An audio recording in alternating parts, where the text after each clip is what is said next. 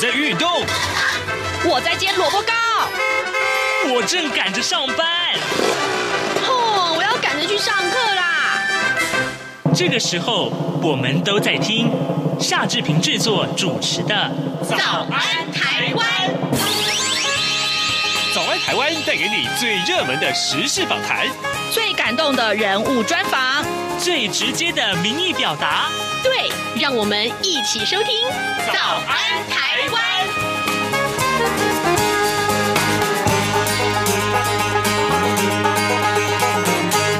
早安，台湾！我是夏志平。今天是二零二二年的十二月二十七号，星期二。哎，在今天呢，我们把礼拜三原先应该要的有的这个早安现场的单元挪到今天来啊。呃，两天的这个节目稍微对调一下，所以呢，今天我们请到了资深的影评人弥勒熊来到节目当中。我们请熊哥跟我们一块来聊电影。这个礼拜我们要聊的是什么呢？哎，各位看过了这个《阿凡达》没有？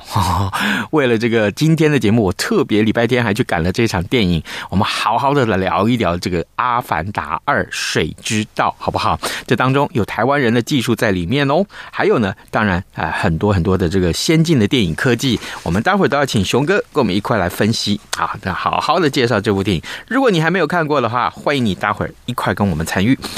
哎，那呃，在跟熊哥这个聊电影之前呢，我们有一点点的时间跟大家说一说各平面媒体上面的头版头条讯息。首先，我们看到今天的这件非常重大的事情啊，这个也是我们这个预约了好久好久的新闻。呃，联合报今天的头版头条告诉我们，兵役延一年，从九十四年次开始起算。蔡英文总统今天就要亲自说明，在一年之后实施。好，怎么回事呢？相关的配套也很多。义务役延长箭在弦上啊！蔡英文总统今天早上将会召开国安高层会议，讨论现行兵役的制度。根据了解呢，会中将会拍板义务役延长为一年，预计影响民国九十四，也就是二零零五年以后出生的役男。呃，党政高层呢，啊、呃，也透露啊，呃，役期延长之后，义务役的月薪，薪月薪就是每个月领的这个。薪水啊，可望加倍调整，可能从每个月大概是六千五百块钱调整为每个月大概是两万块钱。而这个案子预定这个礼拜四行政院会核定之后，送立法院去查照。呃，非常注意，请各位一定要注意这个法定程序啊。预计一年之后实施，也就是从二零二四年的一月份，年满十八岁的役男役期将会从四个月延。长为一年，那么志愿役的待遇也将会联动调升，但是呢，呃，待遇的调整方案仍然有待最后的定案。总统府发言人啊，啊张敦涵他说呢，呃，蔡英文总统预计今天上午十点钟在总统府举行国安高层会议，中午中午的十二点啊将会邀请。呃，执政党的立法院的党团还有立委在台北宾馆沟通讨论啊，然后随后呢，蔡英文总统就会在下午三点三十分在总统府举行记者会，向社会各界报告，并且接受媒体的提问。那么这也是蔡英文总统在魁违两年之后呢，他首度举行记者会，接受媒体的提问。好的啊，当然这个。呃，蔡英文总统会怎么去解释这个案子呢？我们就看下午的记者会喽。另外呢，呃。中国时报今天的头版头条还很有意思啊！今年的税收实征了啊，超过了预算数四千五百亿，全民共享经济的红利呼声也起来了。那么绿营的立委呃敦促啊，就是能够还税于民，全民可不可以发一万块钱呢？这是今天中国时报的这个呃头版头条。当然这个案子还没有 还没有定案了哈。另外自由时报上面的头版头条仍然锁定这两天的这个呃地方议会的选举。啊，花莲县议长张俊他呢在当选之后宣布，呃，立刻就退出国民党。那么他也说话，他说批评国民党的主席朱立伦纵容傅昆萁，这是花莲县的前县长。好，现在时间早晨的七点零四分五十三秒，我们先进一段广告，广告过后马上开始跟熊哥聊电影喽。从两岸、国际、历史文化与财经等角度透视中国的，这样看中国节目，每周一到周五晚间九点三十分到十点，在中央广播电台播出。如果您对《这样看中国》节目有任何收听想法或意见，欢迎寄信到台北市北安路五十五号，也可以透过电子邮件的方式。节目有两个信箱：二零二零 at rti 点 org 点 tw，或是。二零二零零二零三 news at gmail dot com。再次谢谢听众朋友们的收听与支持，请持续锁定每周一到周五晚间九点三十分到十点播出的《这样看中国》节目。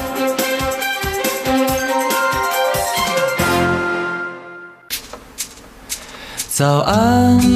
台湾。你正吃着什么样的早餐？吐司加火腿蛋，咬一口，然后收听中央广播电台。早安现场。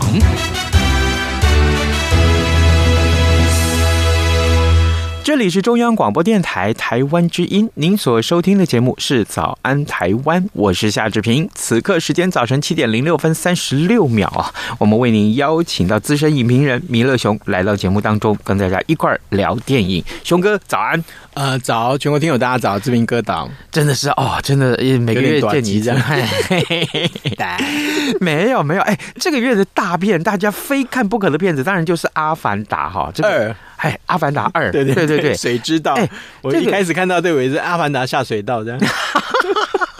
下水道嘞，哎，可是啊，相隔十三年，第一集《阿凡达》到现在相隔十三年，隔了这么久，那我后来就想说，为什么中间还经历很多？譬如说，福斯公司被阿啊那个那个迪士尼买走了，嗯，这个其实都有影响到。对，然后然后呢，我去看了《阿凡达二：水之道》之后，我才知道，哦，为什么要隔这么久？他拍摄的过程，我才猜想应该是非常非常的耗时啊，就是的这个。花费了他们里面的演员，还有人以为说已经演过了。啊。二零一八，其实他拍的时候是二零一八年。啊，哦，四年前，四年里面的演员，对，有一些演员他们很早就拍完了，嗯，所以他他以为说，哎，我有人跟他讲说，哎，你的你演的电影要上映，他说啊，不是十四年就已经演过了吗？可是哈，这个自从呃十四号十二月十四号上演之后，到现在已经差不多两个礼拜了，三点二亿，对。哇！你说，你说，所以，所以你以为票房不好吗？没有，台湾，台湾，台币，台币啊，台币已经卖到三点二亿了。对对对，哇哦，不到三个礼拜啊，哇哦，那是那是今年最卖座的片子了，这还用说吗？可是，在美国的卖座也可以啦，也不错啦。哈。呃，而且就是呃，我觉得，我觉得就是说。志明哥有提到嘛，就是说啊，外国票房好像没有预期的好。对，那问题是你是跟谁比啊？嗯，你是跟自己比吧？嗯，就是跟他以前的作品比的话，当然呃，就是目前看起来是这样子。可是呃，跟这个电影产生的过程一样，其实受疫情的影响相当大。嗯，然后中国那边他们也也有人在那边讲说啊，票房不好。嗯，但是因为中国 现在疫情那么严重，是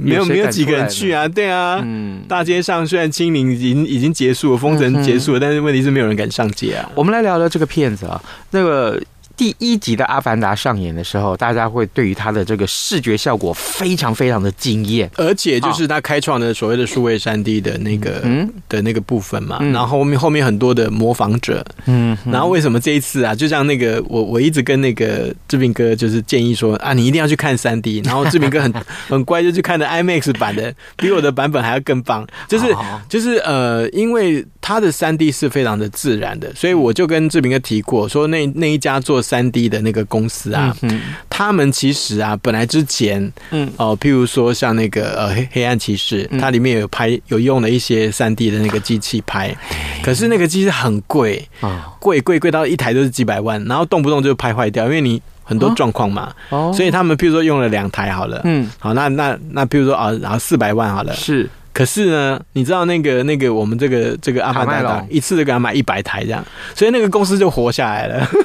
哇！因为他的关系，他就活下来，一次订就订一百台哦，然后用这一百台去拍摄这个。我觉得后面应该不止，就是应该应该用坏掉，可能不止一百台。你想想看，在水中拍，嗯，啊，对，那个技术就更困难了。他每次就是会有让人家惊艳的地方，就是呃，除了带动一些就是视觉上的饗宴之外，其实他有很多的那个电影的技术的革新，所以他几乎只要被提名，都一定会提那个技术的技术奖项。对对对，嗯，好，这个呃，有关于这个整个电影的这个动画的部分啊，就是呃，几乎从头到尾通通都是动画，我必须这么说。好，这个呃，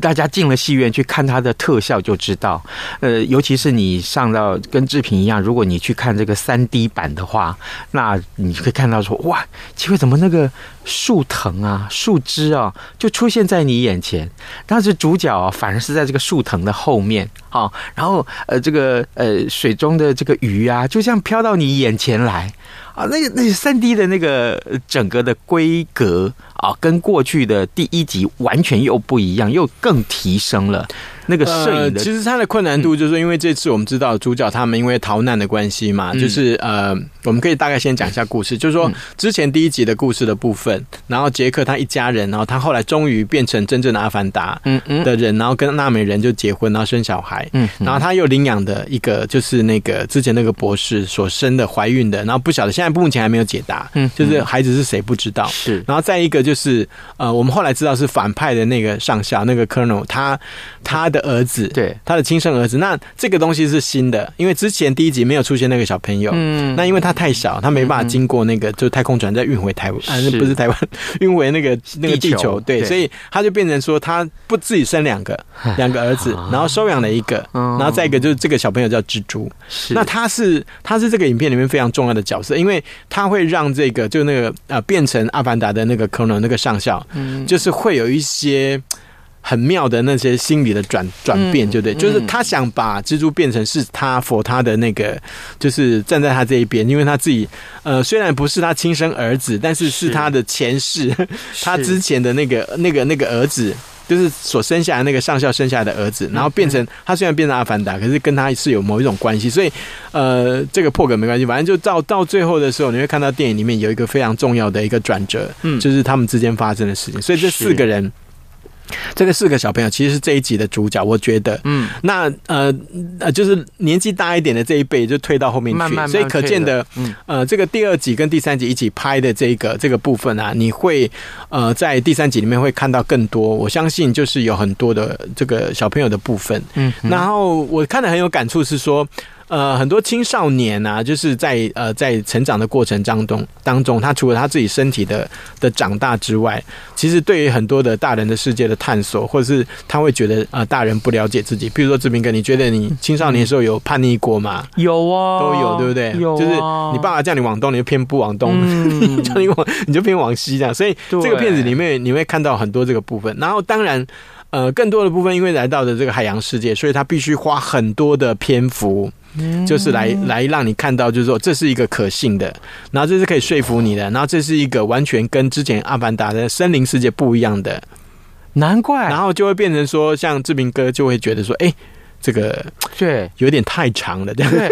坦白讲啊，坦白讲，我的这个我看完这部电影啊，我的这个呃，如果要我来写影评的话，我可能会下手比较重一点，我会嫌它的剧情是松散的。嗯，但是呢，熊哥跟我解释过之后，我就觉得哦。原来如此，为什么？因为它需要花时间让你沉浸在它所架构的水世界里面。它的成本很多是花在你看不到的地方，嗯、譬如说，他要请专家去创造一个新的，就是这个鲛人族、海洋族的这个语言，嗯，跟纳美人有一点不一样，嗯嗯。然后他必须要去创造一个呃一个海的世界，嗯，所以他必须要很多相关的那些知识去建构出来。是，那这个是很多电影可能比较碰。比较没办法做到，这个大概也只有好莱坞会去会去搞这个东西。所以我就说，我说我我我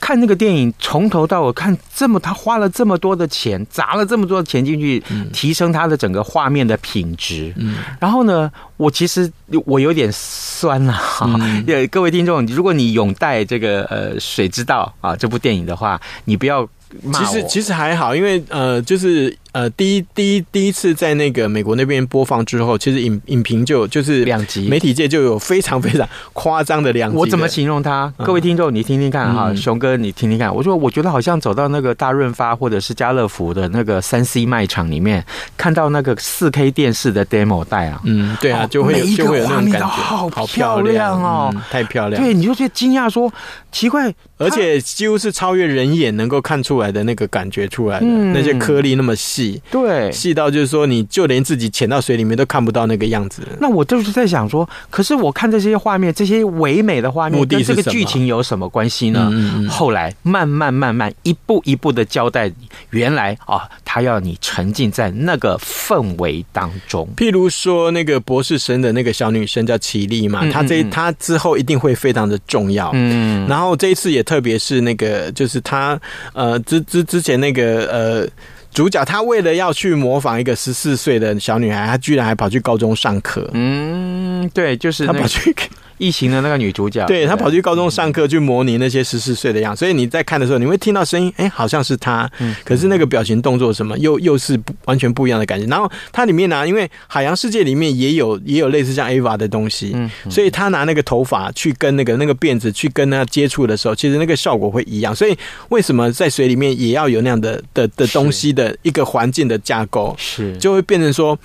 呃，其实尤尤其是到后面，后面那个剧情在转折的时候，很多时候你会发现啊，就是大自然的力量，就是跟那个。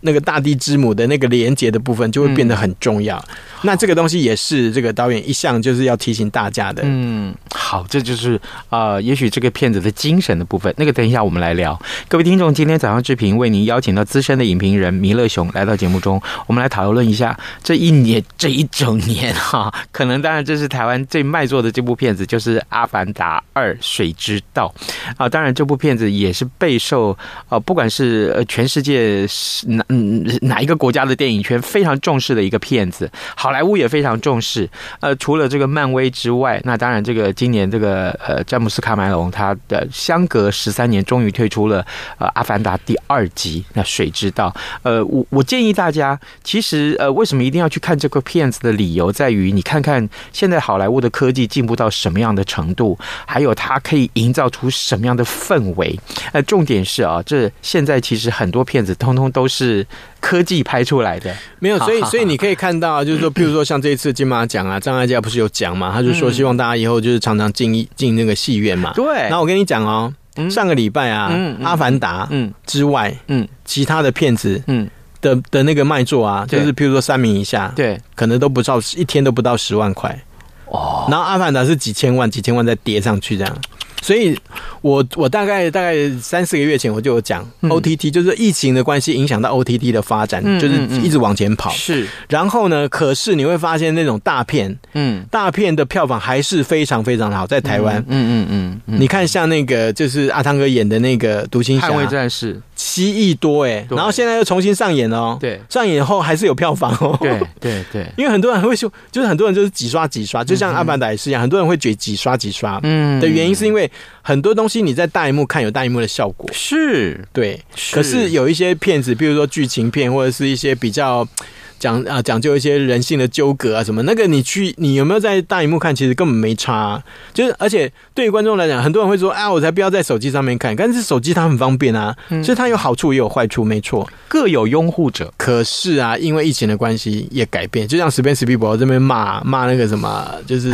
这些电影啊，怎么样？Netflix 对啊，就 O O T D 的。可是这个是一个趋势，这是没办法。所以旧的东西它不会改变，就像现在。很多人会去看呃所谓的数位版的那个书籍，嗯，可是你会把书本丢掉吗？不会，不会。虽然卖的没有那么多，嗯，可是相对的，就是那个是一个感觉，嗯，了解。所以很多东西数位化是进步，它只是一个趋势或者是一个新的东西进来，是。但是会不会影响呢？譬如说像现在还是有人坚持用胶片在拍片子啊，嗯，是因为胶片就像刚才那个 志斌哥讲的，嗯，那个数位化的那个感觉，那种人工感，嗯，跟你胶片。拍出来那种粗颗粒，嗯，那种电影和原始的那个感觉，就是不，它就是不一样，对，对，它就是不一样。就你看过的人，或者是现在新一代的没看过的人，你再去看那些旧电影，你就觉得哦哦，原来电影可以长这样，嗯，或者是原来电影本来长这样，嗯嗯。就会变成说，就是这个是一个抉择的问题，而且变成一种风格的问题。是你看现在很多的数位，他还故意要把它弄得出颗粒嘞。嗯，就是我我我们在用那些软体，比如说剪接或者是一些特效软体在做的时候，我们都还会故意就是，比如说哦，我要模拟啊，比如说五零年代啊，几零年代啊，看起来真实一点。对对对，或是那个颜色、那个色调啊，都会故意去调整。在这个呃《阿凡达》的这个呃二水之道推出之后，其实相关的很多的呃预告片也好，或者呃它的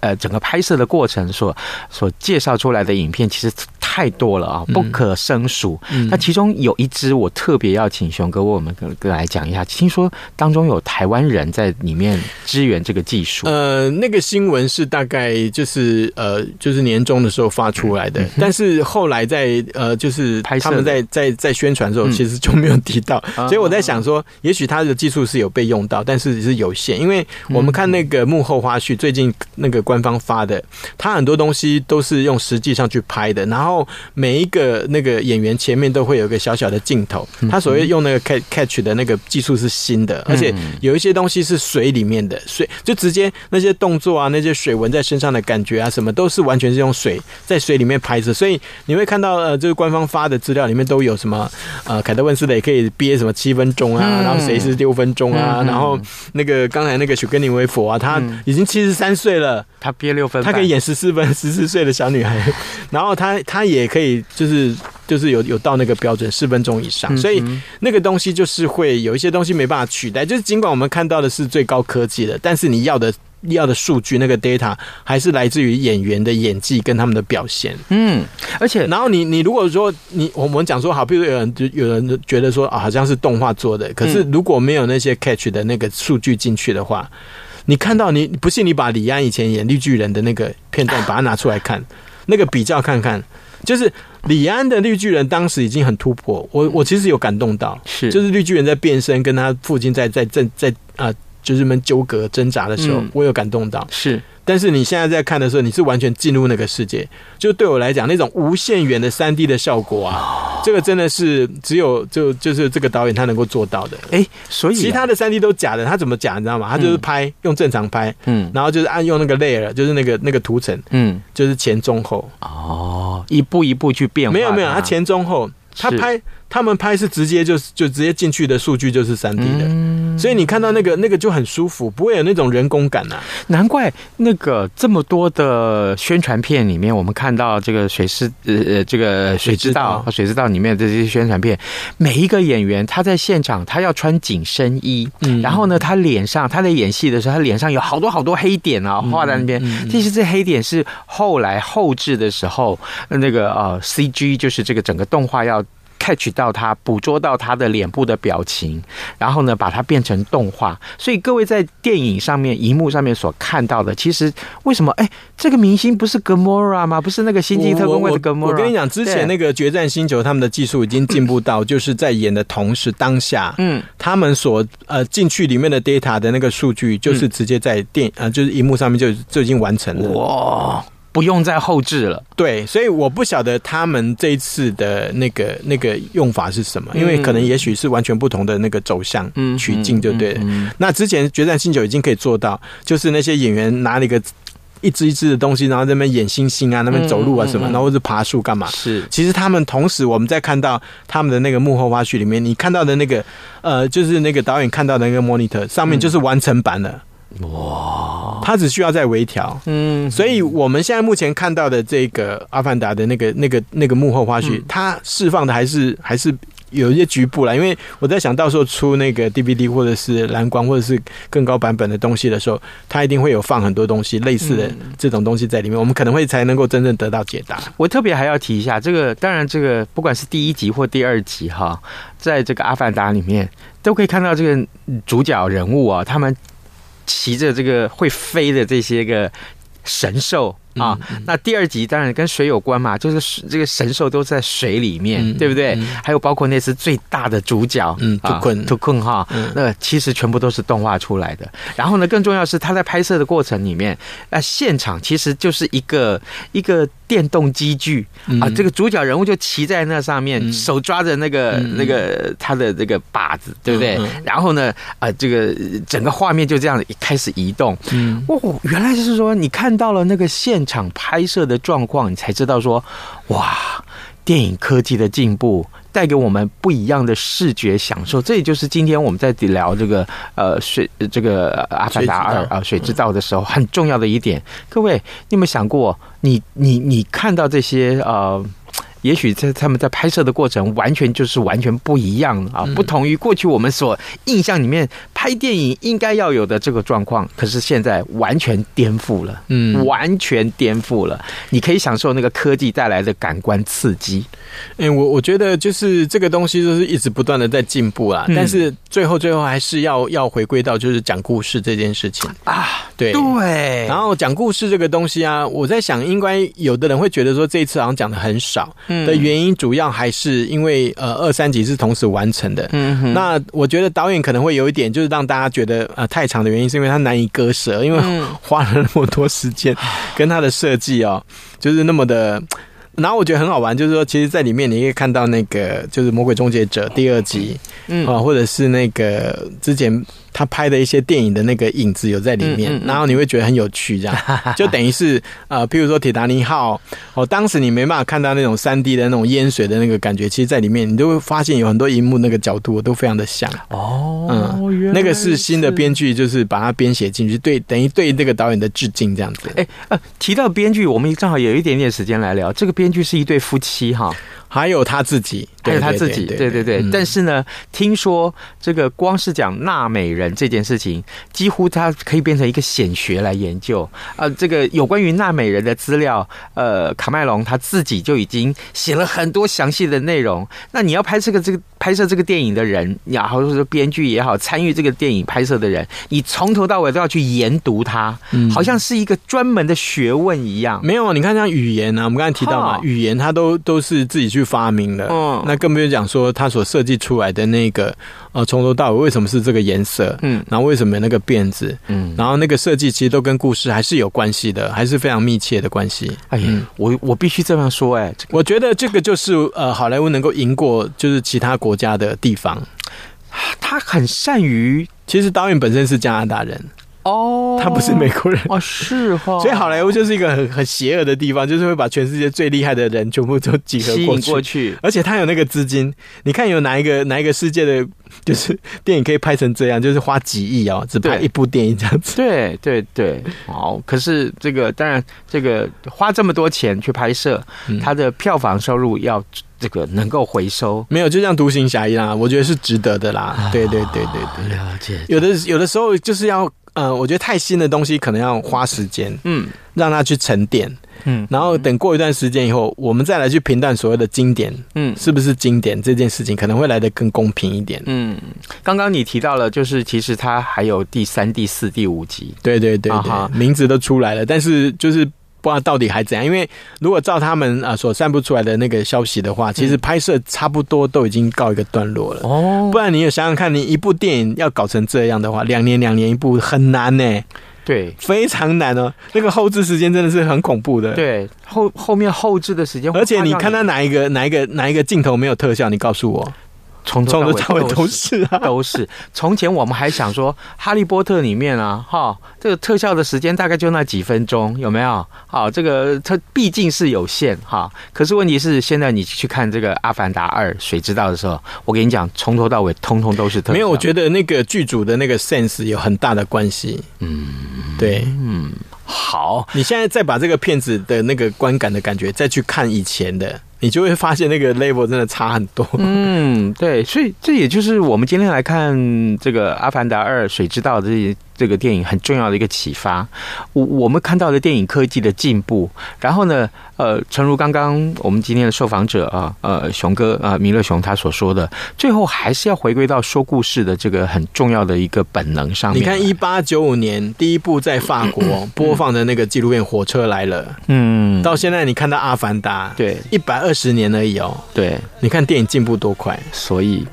好，还是建议大家进进这个戏院去，而且一定要看三 D。我觉得可以看个两三次啦，哇，可能感受会不一样。当然你要花很多时间，一部片子三个多小时，三个小时就十分钟，太恐怖了。好，各位听众，今天志平邀请到资深影评人米勒熊来到节目中，跟大家聊《阿凡达》。我们大部分时间都在聊科技，但是最后我仍然建议大家去看的理由在哪里？就是大家去感受一下这个科技带给你的震撼，好不好？也谢谢熊哥今天来上节目，谢谢，也谢谢各位听众收听，咱们就明天再见喽，拜拜。